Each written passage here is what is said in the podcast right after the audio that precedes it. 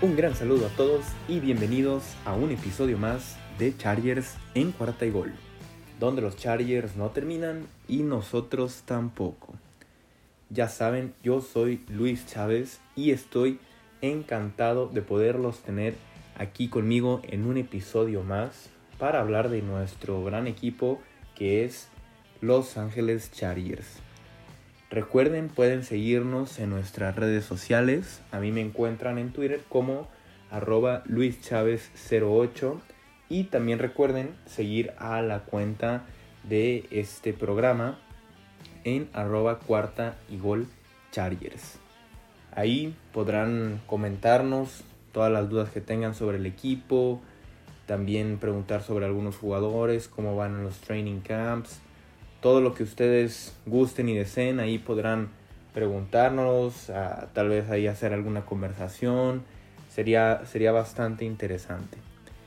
Y bueno, eh, hoy vamos a hablar sobre este partido que tuvimos el día de ayer, domingo, ya por la tarde. Em, un partido pues que nos deja muchas cosas también que, que podemos analizar eh, tal vez cosas que nos emocionan, cosas que tal vez nos puedan preocupar un poco, pero pues bueno, hay, bastante material. Vamos a entonces a comenzar con, con este, podemos decir, análisis post partido de esta derrota que tuvo el equipo de, de los Chargers frente a los San Francisco 49ers. El marcador fue de 15 a 10. En realidad eh, al inicio fue un partido un poco movido, estuvo bien. Ya después se volvió muy trabado. En realidad, para que se den una idea de lo que de lo que estuvo viviendo en todo el partido, hubo 25 castigos en lo que fue este partido. Todo el tiempo se estuvo parando. En todo momento había un castigo que cortaba el ritmo del juego. Eh, había una jugada interesante, pero castigo. Muchos, muchos castigos. Eh, pero bueno, eso es así como para que se den una idea. Eh, en este partido inició Easton Stick como coreback. De hecho, si ustedes lo quieren pensar, este fue un partido, como podríamos decirlo, una rivalidad entre corebacks de North Dakota State, ex corebacks de esta universidad. Eh, recordemos que Easton Stick, pues bueno, estuvo, estuvo en esa universidad, al igual que eh, Trey Lance. Son dos de los últimos tres corebacks que ha eh, exportado esta universidad a la NFL. El otro de ellos es Carson Wentz. Pero bueno, obviamente no, no, hay ninguna rivalidad ahí, pero estos dos corebacks fueron los que estuvieron, pues bueno, sobre todo la primera mitad. Y Easton Stick el partido pasado entró en la segunda mitad y tuvo una buena actuación y en esta ocasión el equipo decidió invertir el tal vez el orden de, los corebacks, ¿no? Porque el partido pasado recordamos, primera mitad fue para Chase Daniels y segunda para Easton Stick. Y este partido, pues al revés, Easton Stick primero y en la segunda mitad Chase Daniel. Y esto es algo importante porque al inicio del juego, pues tal vez pueden jugar un poco más eh, los jugadores que tal vez podremos pensar están más cerca del equipo titular. Entonces es diferente, ¿no? Tener participación con jugadores del segundo equipo a tener participación con ya jugadores del tercer o cuarto equipo. Entonces eso hay que considerarlo. Y en realidad tuvo una buena actuación Easton Stick. La verdad es que mm, tuvo hasta unas no tan malas estadísticas, pero él tuvo 10 eh, pases completos de 14 intentos para 85 yardas y un touchdown. Eh, este, mm, este touchdown, como ustedes lo, pudieron observar, fue una muy buena jugada. De hecho, ahorita hablaremos de ella un poco más, pero el primer touchdown de Josh Palmer, este receptor novato, pero fue una muy buena jugada porque pudo aguantar eh, la, presión que, que, tuvo en realidad en toda, en toda esta primera mitad estuvo muy presionado y pudo encontrar ahí en la, en la zona de anotación a, George Palmer. Otra jugada muy buena que tuvo fue eh, este pase largo de 39 yardas a, Jalen Guyton. En realidad fue un bombazo, fue un muy buen pase no fue un pase que considera las yardas después de la recepción, ¿no? Porque a veces eso, digo, también cuenta, pero puede ser un poco engañoso. Si el, el pase es de 5 yardas aéreas, así se le dice, son las air yards, son las yardas que viaja el balón hasta que, pues bueno, cae en las manos del, del jugador. Si fuera 3, 4 yardas y el jugador corre otras 40, 50 yardas después de la recepción, pues bueno, también cuenta, pero aquí literal fueron las 39 yardas, el arco iris para Jalen Guyton. Fue un muy, muy buen pase. Y pues bueno, Jalen Guyton sabemos lo que, lo que mejor sabe hacer. Pero eh, Easton Stick, regresando a Easton Stick, fue, fue un partido complicado porque estuvo presionado todo, toda esta primera mitad. Eh, la línea ofensiva tuvo bastantes estragos. bueno, al inicio, eh, de hecho, empezó a jugar eh, Ode Yabushi y Matt Failer, dos, los dos guardias titulares. Y no se vieron mal, pero tampoco fue así como que, ah, pues son. La línea ofensiva fue impenetrable. No, no fue, tan, no fue del todo así.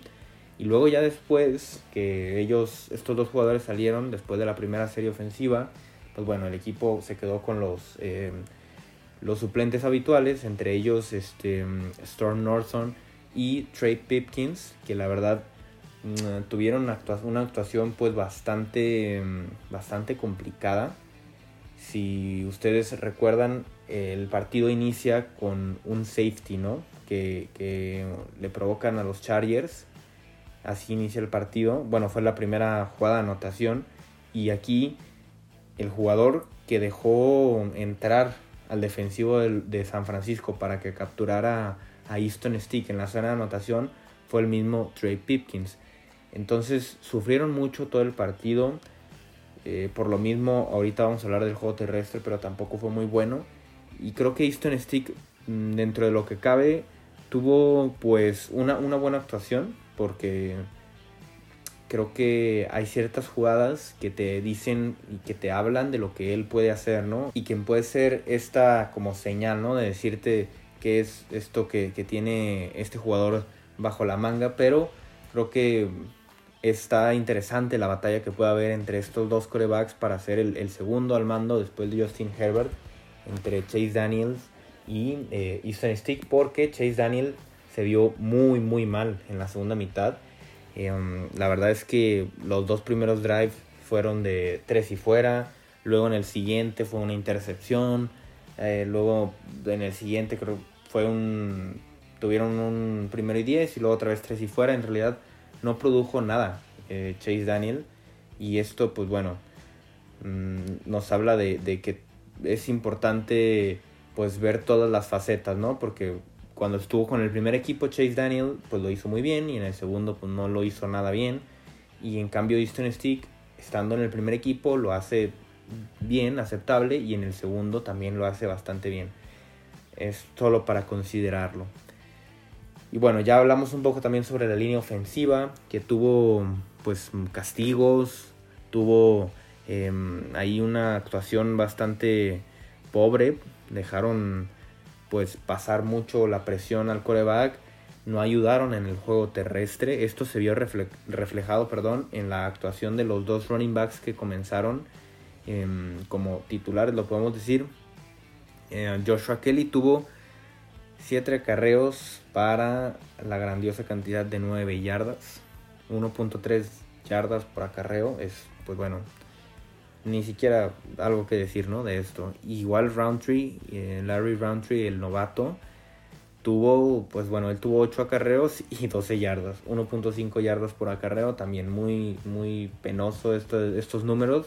Obviamente no es eh, algo que vaya a seguir en la temporada regular, pero pues sí es algo que preocupa y de, ambos lados, en cuanto a la línea ofensiva y en cuanto al corredor, ¿no? Como jugador, pero tuvieron algo de involucramiento por el juego aéreo estos dos corredores, entonces por esa parte creo que es bueno y pues bueno, esta línea ofensiva tendrá que mm, empezar a, a generar esa química que yo siempre he dicho que si esta línea ofensiva logra eh, conseguir esta, esta química y conocerse, pues bueno, van a ser una incluso de las mejores de la liga. pero es difícil si no tienen tiempo de juego pues en estos partidos de pretemporada. Obviamente en los entrenamientos pues ahí sí han podido hacerlo, pero pues no, no, hemos visto y no veremos eh, pues ni a este el centro Corey Linsley, perdón, se me fue el nombre, ni a eh, Brian Bulaga, Rashawn Slater, pues que esta semana tuvo algunas molestias. De hecho, el coach eh, Brandon Staley dijo que, por ejemplo, de haber sido un partido de temporada regular, pues sí lo hubiera usado, porque no, no era una lesión eh, muy grave, o sea, ni siquiera era lesión, pues simplemente para no arriesgar nada, pues no, no jugaron con él, ¿no? pero bueno, vamos ahora a pasar un poco al juego aéreo que se dio. Al inicio Easton Stick buscó bastante a Steven Anderson, este tight que lo habíamos pensado más nosotros como para un jugador en situaciones de bloqueo o en, equipos especiales. De hecho tuvo unas jugadas eh, Anderson como fullback en lugar de, utilizar a Gabe Neighbors. Eh, utilizaron a Anderson. Es muy buen bloqueador y tuvo por ahí alguna recepción.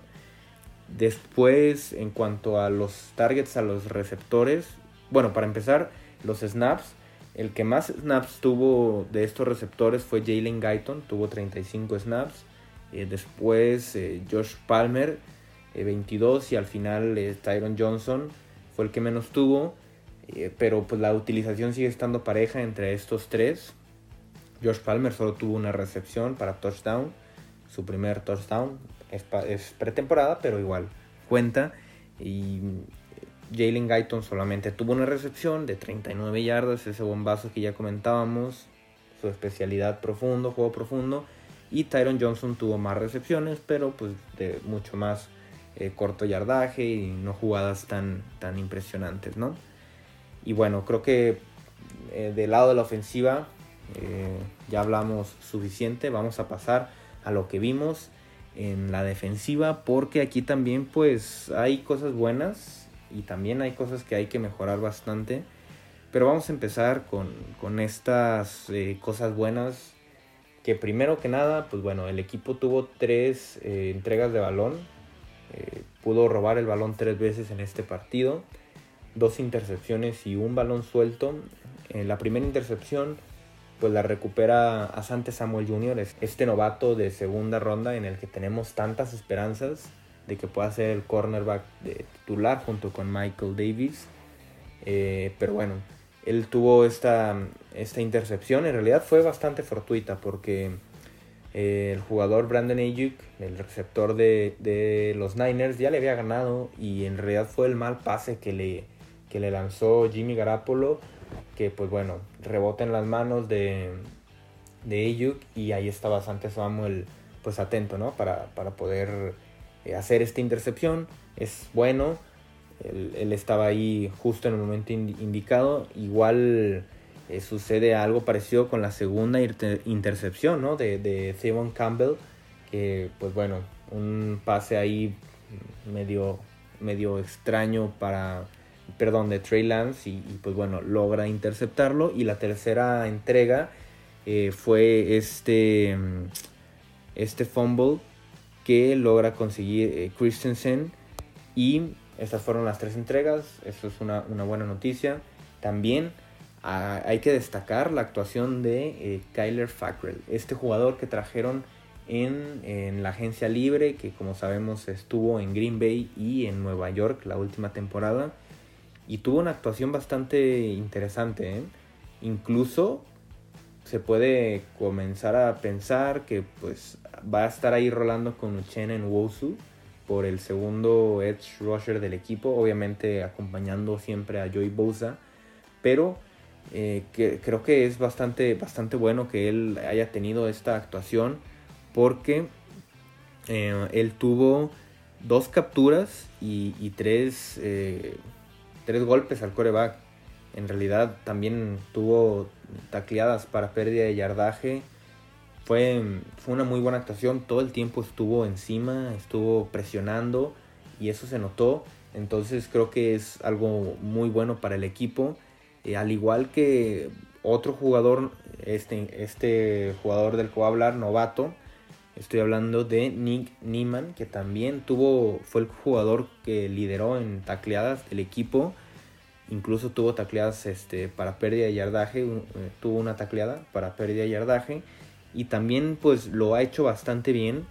Creo que mm, ha impresionado en estos dos juegos de, de pretemporada.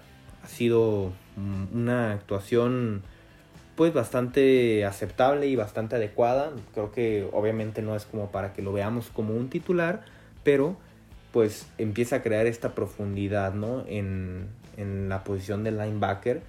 Es pues bastante bueno para la defensa. Y también hablando, pues bueno, al inicio lo veíamos eh, como pues un novato de, de últimas rondas, pero creo que ha empezado a funcionar y creo que el equipo también ya lo ha notado. Otro jugador que empezó jugando bastante bien fue eh, Aymen Bemiga. Tuvo una buena actuación en el, primer, eh, en el primer tiempo del partido, incluso estuvo cerca de hacer una intercepción, pero después sufre una lesión y en realidad eh, ya lo confirmó Brandon Staley. Es una lesión en inglés, se la podemos llamar como AC joint, una lesión en el hombro entonces hay que, hay que pues, poner bastante atención porque este era un jugador, eh, no, no va bien, fue un jugador no drafteado que el equipo pues lo tomó en la agencia libre, ¿no? Entonces habrá que ver qué es lo que pasa con él porque se ha visto pues bastante bien también, no para no para ponerlo como titular, pues, pero pero sí para dejarlo en el roster de 53, veremos qué es lo que sucede. Por más la defensa pues Em, en situaciones muy específicas, como al final del segundo, del segundo cuarto, ajá, que, tuvieron esta ofensiva en serie los San Francisco 49ers, pues no tuvieron respuesta. Esta ofensiva es, pues que, que montó Trey Lance en los últimos dos minutos, en el último minuto y medio es más, pues no pudo responder para nada el equipo de los Chargers. Creo que esto sí es algo que, que tiene que preocupar a Brandon Staley.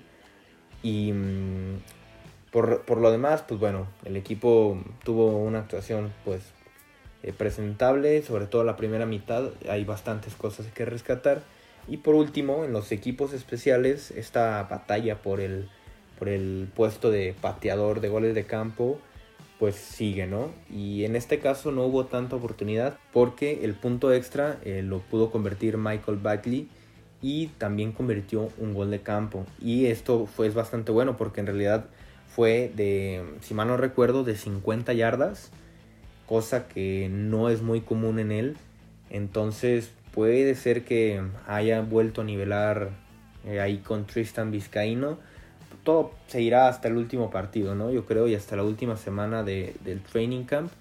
Se, habrá que seguir teniendo eh, esto en cuenta y seguir poniendo atención en lo que sucede. Pero creo que el equipo, pues ni modo, tiene que, conformarse con uno de estos dos, porque son los que están ahorita en el roster. Y habrá que ver si, pueden ser lo bastante regulares para no pensar ni siquiera en que nos ganen partidos, simplemente que no hagan daño como, como ha pasado en las últimas temporadas, que pues sí, por eh, los equipos especiales, eh, pues los Chargers llegaron a perder bastantes partidos. Pero bueno, ya veremos qué sucede. Y hasta, hasta aquí vamos a, dejar este análisis, ya que hicimos de la ofensiva a la defensiva. La siguiente semana eh, estará el último partido de pretemporada contra Seattle. Será el sábado a las 6 del, centro de México, si mal no recuerdo. Y este partido será en el estadio de, eh, de Seattle. Entonces, bueno, será el último partido tendremos una previa como lo tuvimos esta semana. Y pues bueno, les agradezco mucho que hayan estado aquí, que hayan escuchado este episodio, este análisis que tuvimos de esta segunda semana de pretemporada. Cada vez estamos más cerca ya de, de poder iniciar esta temporada que tanto nos emociona. Y pues bueno, estén al pendiente de las redes sociales. A mí me pueden encontrar, ya saben, en Luis Chávez 08 en Twitter. También seguir a la cuenta de este programa y eh, también seguir a la cuenta de Cuarta y Gol en la que se tocan temas pues más generales de NFL, también em, la página de YouTube para poder ahí estar al pendiente de los videos, los lives. Y espero tenerlos aquí en el próximo episodio. Porque los Chargers no terminan y nosotros tampoco. Cuarta y gol.